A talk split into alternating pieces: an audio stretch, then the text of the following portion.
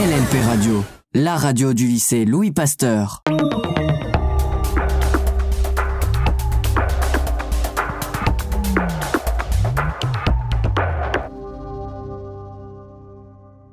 Et c'est la revue de presse du dimanche 17 octobre 2021. La COP26 n'amènera pas de grands changements d'après Greta Thunberg. Lors de la 26e conférence des partis qui cette année se tiendra à Glasgow entre le 31 octobre et le 12 novembre, les États du monde entier auront 13 jours pour négocier et s'engager plus concrètement sur les émissions du gaz à effet de serre. Radio France Internationale nous rapporte que d'après l'activiste Greta Thunberg, qui a donné un discours lors d'un concert pour le climat le 16 octobre à Stockholm, cette COP n'aura pas beaucoup d'impact. Elle dit, je cite, Dans l'état actuel des choses, cette COP n'amènera pas de grands changements. Mais un article de France Info nous dit que Greta Thunberg espère quand même que cette COP et toutes les autres réunions qui rassemblent tant de personnes puissent changer quelque chose et si possible réveiller les esprits.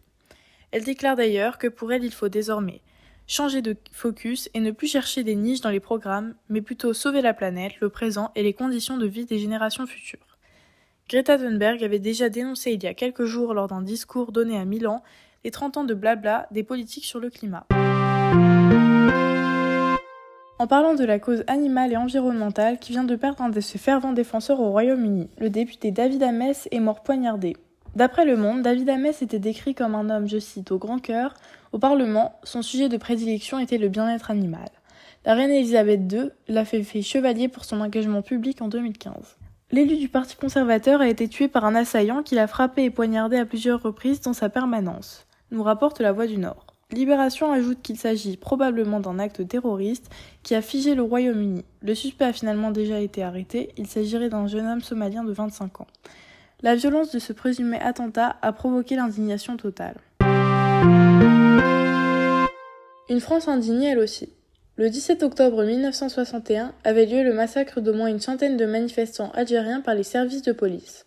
Quelques jours plus tôt, un couvre-feu imposé à la seule communauté nord-africaine avait poussé le FLN à organiser une manifestation pacifique pour lutter contre cette mesure raciste et prôner une Algérie algérienne. C'est ainsi que 30 000 Algériens et Algériennes se sont retrouvés il y a 60 ans jour pour jour.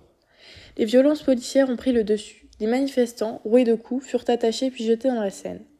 Libération nous rapporte le discours de commémoration du monsieur le président Macron, qui reconnaît ce massacre comme un crime inexcusable pour la République. Mais ces propos n'ont pas suffi et ont indigné de nombreuses personnes, qui sont allées manifester ce matin la reconnaissance de ce massacre comme un crime d'État. Ces manifestations ont commencé dans le deuxième arrondissement de Paris et sont allées jusqu'au pont Saint-Michel, un lieu symbolique puisqu'il se situe à côté de la préfecture de police coupable de ces massacres.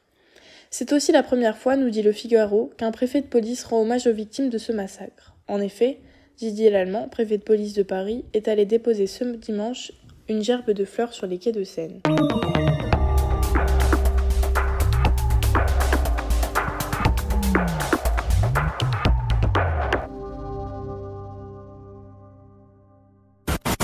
LNP Radio, la radio du lycée Louis Pasteur.